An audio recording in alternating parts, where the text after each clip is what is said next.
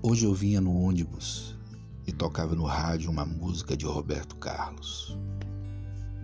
Do meu lado, um negro forte de voz grave e grandes bigodes a cantava também.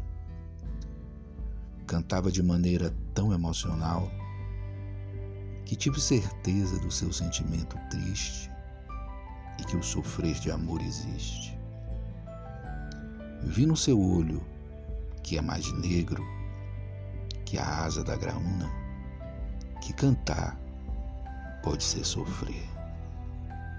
E foi aí que pensei no seu escrito, nas palavras certas de se ouvir, vendo um negro forte, grave, cuja cor é mais negra que a cor do seu cabelo. Foi aí que pensei que o bom da vida é às vezes uma canção e que o sofrer não tem solução na solidão das bocas e dos beijos.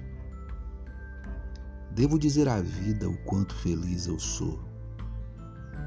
Sim, dentro deste lotação penso em ti.